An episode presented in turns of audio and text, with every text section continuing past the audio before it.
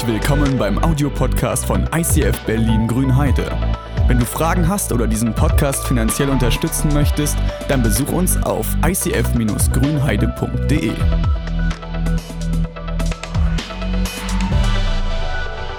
Ja, Gott, ich möchte danken, danken einfach für einen echt schönen Tag. Ich möchte danken, dass wir endlich Sommer haben und ich möchte danken, dass wir heute einfach dich wieder feiern dürfen.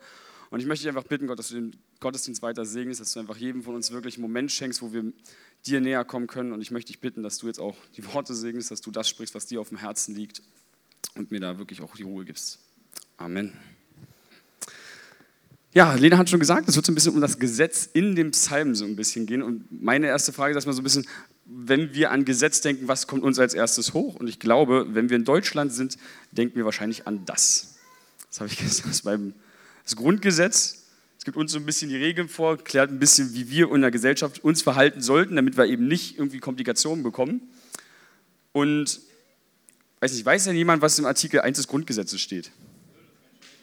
Ja, okay, sehr, gut. Was steht in Artikel 4? Nein, in Artikel 4 ist die Religionsfreiheit festgelegt, aber ich wollte eigentlich bloß mal gucken, ob jemand noch was anderes kennt. Nein, wir haben zum Beispiel das Grundgesetz und jeder, je nachdem, wie du das Grundgesetz zum Beispiel siehst, bist du auch zum Beispiel eher positiv oder negativ gestimmt. Vielleicht merkst du, ey, ich bin dankbar, in einem Land zu leben, wo ich Meinungsfreiheit habe, Pressefreiheit, wo ich dies und das darf. Vielleicht bist du auch jemand, der sagt, boah, Mensch, das Gesetz schränkt mich ganz schön ein. Wenn ich aber heute auf das Gesetz im Psalm äh, eingehe, geht es nicht wirklich um unser Grundgesetz, sondern eher um die Bibel, beziehungsweise das Gesetz in dem Psalm wurde gar nicht mal die ganze Bibel gesehen. Für das jüdische Volk war damals das Gesetz speziell das fünfte Buch Mose und später für uns ist es vor allem als Christen, sage ich mal, das ganze Gesetz der Bibel. Und da möchte ich eigentlich so ein bisschen mit euch gucken, wie ist dieses Gesetz, weil ich glaube, Gesetz kann auch für uns so ein Gedanke sein, dass es uns so ein bisschen einschränkt. Ich glaube, dass man denkt, warum hört ihr, also gerade wenn du nicht Christ bist, denkst du, warum hören die alle auf diese ganzen Gesetze, warum halten die sich an die ganzen Regeln? Das Leben wird viel mehr Spaß machen, wenn ich eigentlich mache, was ich will und jetzt nicht ständig hier, Mensch, da darfst du keinen Sex vor der Ehe haben, darfst bloß einen Ehepartner haben, darfst nicht ständig wechseln, darfst nicht klauen und darfst das nicht machen, ist ja voll doof irgendwie. Und gerade lügen möchte man ja auch manchmal. Also vielleicht denkst du dir, hm, warum halten die ganzen Christen sich an die Bibel? Und ich möchte heute so ein bisschen gucken, warum das Gesetz eigentlich was echt Gutes sein kann. Und möchte einfach kurz, bevor ich da eintauche, mal ein Beispiel geben, warum Grenzen und Regeln auch was Gutes haben. Ich weiß nicht, in den USA zum Beispiel gibt es zum Beispiel das Waffengesetz, wo ich mir denke, ein bisschen mehr Einschränkung wäre vielleicht auch nicht schlecht. Das Waffengesetz in den USA ist relativ locker und hängt mit deren Unabhängigkeitskrieg zusammen, weil die denken, oh, ich brauche Waffen, weil im schlimmsten Fall muss ich mich verteidigen. Ergebnis ist, in Amerika hast du die meisten Opfer irgendwie durch Schusswaffen. Deshalb, manchmal ist es vielleicht gar nicht so schlecht, mal Grenzen zu setzen. Aber deshalb möchte ich mal gucken, wenn wir heute gucken, was ist das Gesetz in dem Psalm, wie berichten die alten Hebräer über das Gesetz in dem Psalm? Sind sie eher positiv, eher negativ? In den letzten Wochen haben wir gehört, die Psalmen sind ein Liederbuch. Und das Lustige ist, es gibt verschiedene Arten von Liedern. Und auch, so gibt es auch verschiedene Arten von Psalmen. Es gibt Lobpsalmen zum Beispiel, wo die Leute darüber jubeln, wie schön das Leben sein kann. Es gibt Klagepsalmen, wo die Leute sich auch beschweren, wie schlecht ihr Leben ist und wie unfair das Leben ist. Es gibt Dankpsalmen. Wenn Leute was Gutes erlebt haben, wo sie Gott einfach sagen, danke, danke, dass du mich beschützt, dass du mich bewahrst, dass du meine sichere Burg bist. Es gibt Königspsalmen, wo quasi über den König besungen wird, meistens über Jesus, so ähm, prophetisch. Es gibt Zuversichtspsalmen, das, das, das singen Leute über schlechte Situationen und sagen trotzdem, ey, aber ich vertraue darauf, dass du gut bist. Und es gibt auch Weisheitspsalmen.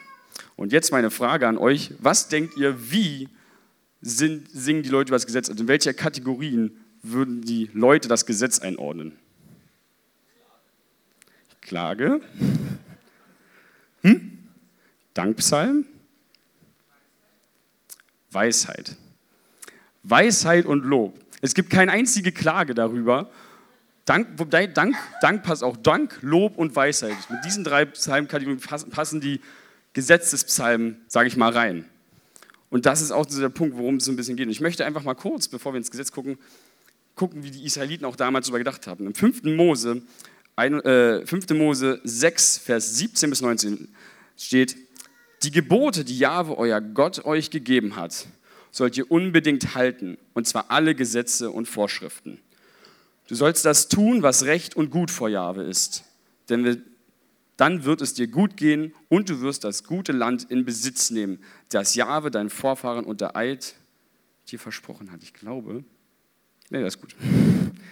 Du wirst alle deine Feinde vertreiben, so wie Jahwe es gesagt hat. Das ist erstmal so ein kurzes Ding. Du hast quasi in dem Gesetz schon so Vorschriften, halte alle meine Gesetze.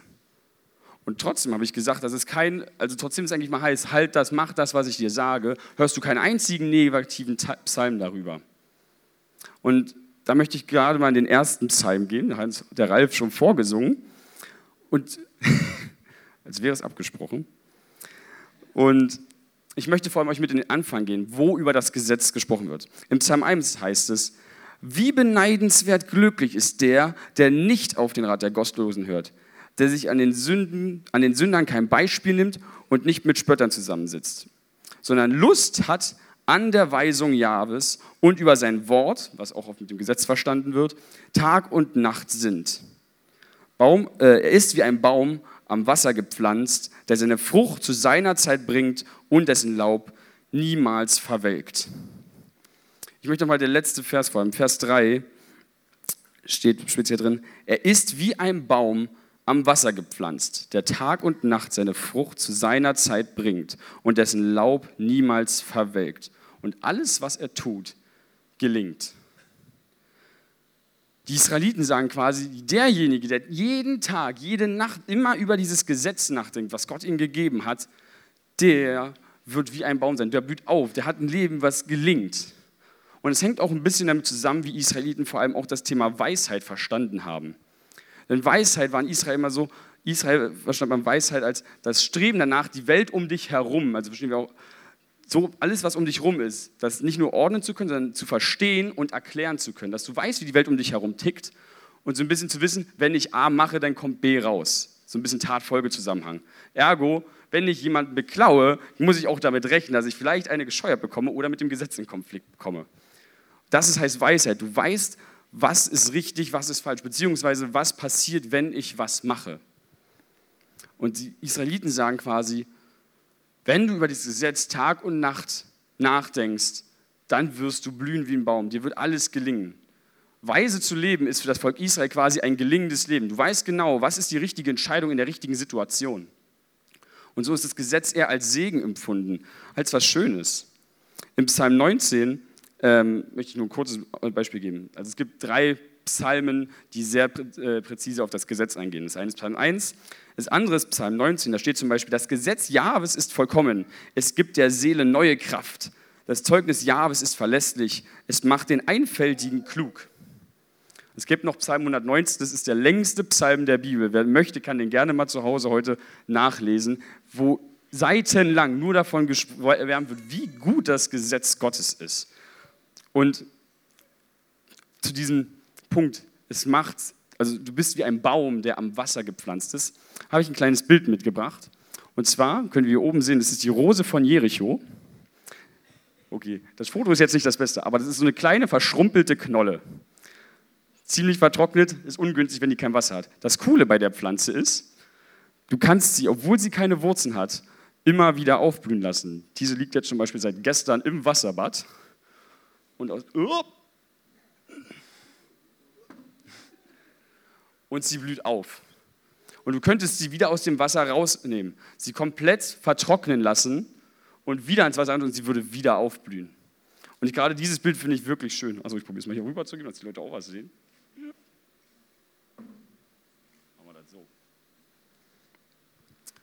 Und so sehe ich ein bisschen unser Leben, wie diese Rose, sage ich mal, die eigentlich immer wieder aufblühen kann, wenn wir am Wasser sind, wenn wir bei dem Gesetz Gottes sind, was uns eigentlich Segen schenken möchte.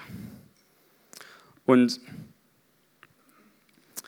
wenn du an Gott nicht glaubst, fragst du dich vielleicht, warum diese ganzen Regeln? Das Ziel ist quasi, wir wollen aufblühen. Wir wollen diesen Segen haben. Wir wollen wie ein Baum aufblühen. Wir wollen, dass unser Leben gut verläuft. Wir wollen wissen, was sind die richtigen Entscheidungen im Leben. Und das Gesetz Gottes kann uns dabei ein unfassbares Geschenk sein. Das eine ist, dass das Gesetz Gottes uns wirklich Kraft und Hoffnung geben kann. Und da möchte ich mal kurz vorlesen aus dem 5. Mose 31, Vers 6, den haben wir vielleicht vorhin schon gehört. Seid stark und mutig für ein, seid stark und mutig. Fürchtet euch nicht und erschreckt nicht vor ihnen. Es ist Jahwe dein Gott, der mit dir geht. Er lässt dich nicht fallen und verlässt dich nicht. Das Gesetz Gottes ist nicht nur so, mach dies und mach das. Der Unterschied zu diesem Gesetz, vielleicht zum Grundgesetz, ist, dass es dir Hoffnung, dass es dir Zusagen gibt. Gott sagt quasi, ich lasse dich nie allein. Hab keine Angst, egal was du machst, ich bin bei dir. Und vielleicht bist du auch im Alltag, wenn egal wo du bist, kannst du wissen, ich bin bei dir. Wenn du in der Schule bist, wenn du auf Arbeit bist, wenn du lebensverändernde Entscheidungen treffen musst, kannst du wissen, Gott ist bei dir. Wenn vielleicht finanziell auch mal größere Sorgen kommen, kann ich speziell auch aus eigener Erfahrung sagen, erlebe ich, wie Gott bei mir ist und sagt, ey, ich bin bei dir, ich versorge dich, auch wenn es finanziell mal schlecht läuft. Und so ist dieses Gesetz quasi. Wir sollen darüber Tag und Nacht nachdenken, weil es uns Hoffnung und Kraft schenkt. Wenn, wir, wenn ich down bin, hilft es mir oftmals, die Bibel zu nehmen und ich einfach sehen darf und lesen darf, Gott ist bei mir. Er hilft mir und auch wenn ich gerade keine Peilung habe, wie ich rauskomme aus dieser Situation, weiß ich, dass Gott eine Lösung für das Problem hat. Und durfte es halt selber oft genug erleben, dass aus dem Nichts eine Lösung kam und ich mir dachte, Gott, du bist gut.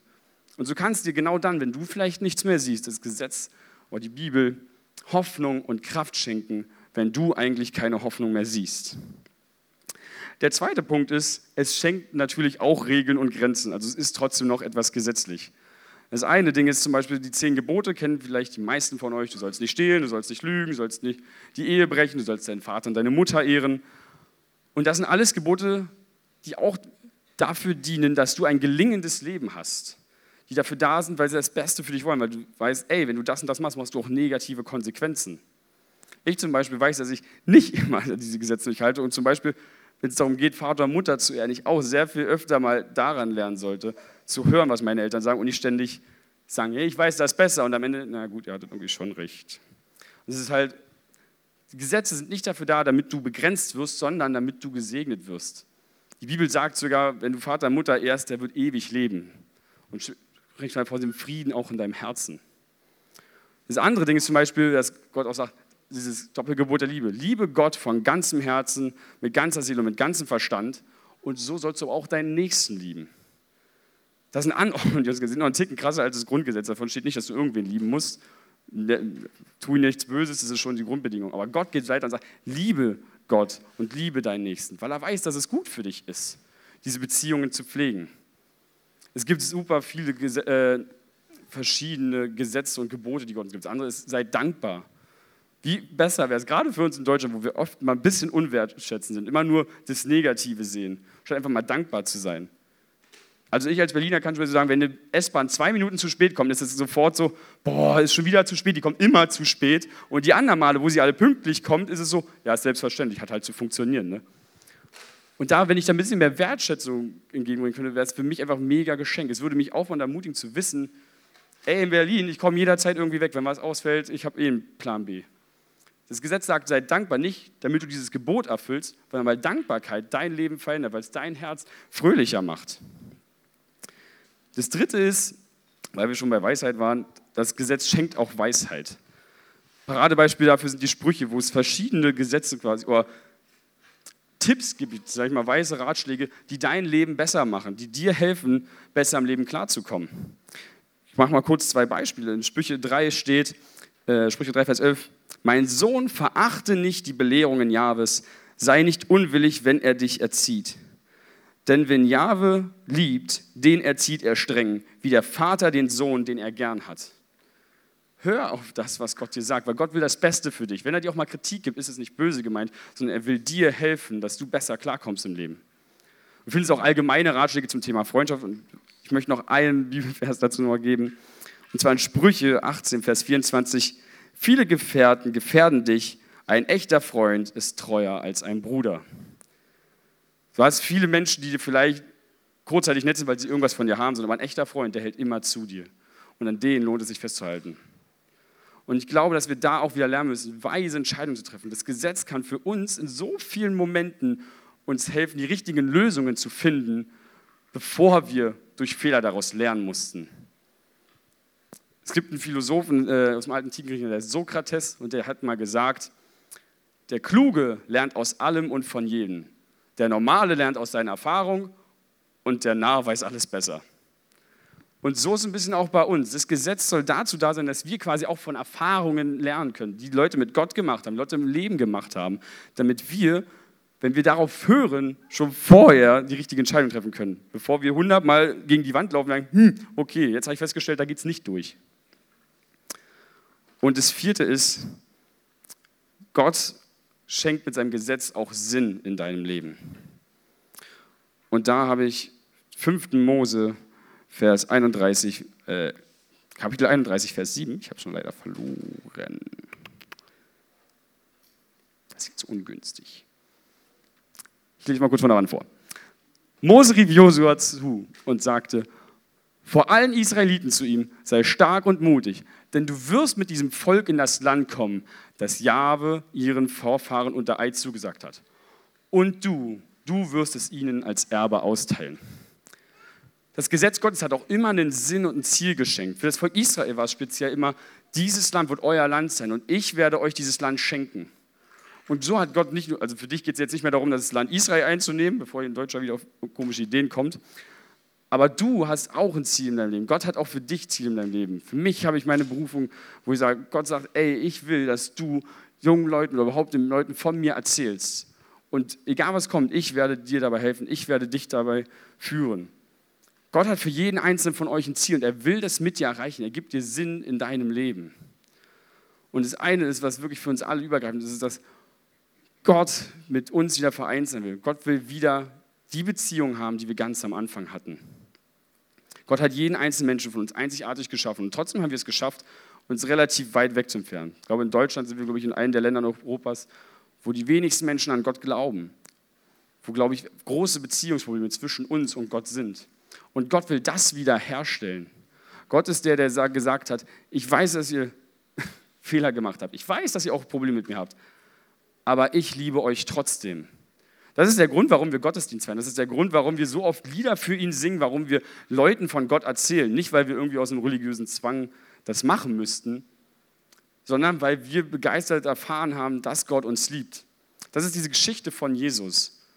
Gott wird Mensch. Gott kommt quasi, lässt seine ganze Macht, seine ganze Kraft zurück, wird Mensch wie du und ich, kommt auf diese Welt und bringt den Leuten am Rande der Gesellschaft, die, die vielleicht durch Lepra aussätzlich leben mussten, die Zöllner, den Prostituierten, egal wer es in der Gesellschaft war, er hat sie bedingungslos geliebt, er hat sie behandelt wie jeden anderen Menschen und hat niemanden herabschätzig behandelt, sondern hat jedem die Liebe und Wertschätzung entgegengebracht. Und das wünscht sich Gott auch für dich. Gott will mit dir wieder vereint sein. Und diesem Kreuz, als Jesus gestorben ist, hat er gesagt, ey, diese Trennung, die zwischen uns ist, die überbrücke ich.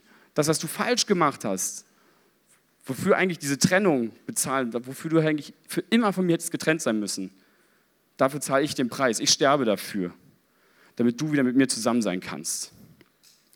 Und ich möchte, dass wir genau das wieder wissen. Gott will mit uns vereint sein. Und die Bibel, das Gesetz kann unser Wegweiser dazu sein.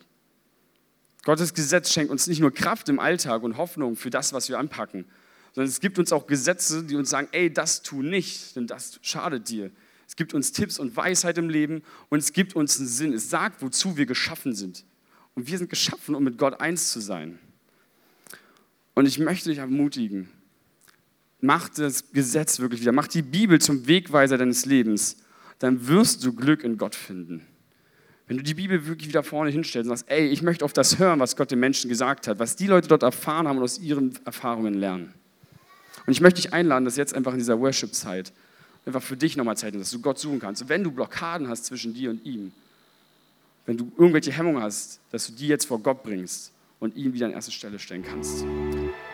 Gott möchte mit dir wieder zusammen sein. Gott will für dich ein gutes Leben haben. Und vielleicht bist du heute hier. Vielleicht weißt du, dass du merkst, dass du irgendwelche Baustellen im Leben hast. Situationen, vor denen du Angst hast. Träume, die du dich nicht traust anzugehen. Ich möchte dich ermutigen, dass du Gott wieder mit reinnimmst in dein Leben. Gott möchte dir diesen Wegweiser nicht nur geben, sondern er will mit dir zusammen jeden Schritt deines Lebens gehen. Und wenn, selbst wenn Stürme kommen, will er da sein und dich trösten. Und ich möchte einfach für jeden Einzelnen jetzt hier nochmal beten und euch segnen. Du kannst dein Leben hier und jetzt Gott geben. Gott, ich möchte danken für jeden Einzelnen hier. Ich möchte danken, Gott, dass du jeden Einzelnen bedingungslos liebst, dass du ihn siehst in seinen Situationen, in seinen Siegen genauso wie in seinen Niederlagen.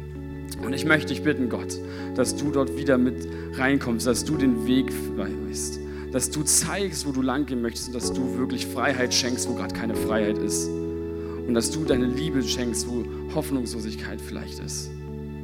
Ich möchte dass du jeden Einzelnen segnest und dass du ihm in der kommenden Woche wirklich einen Moment schenkst, wo du sagst, wie es weitergehen soll, wie er diesen Weg gehen soll mit dir.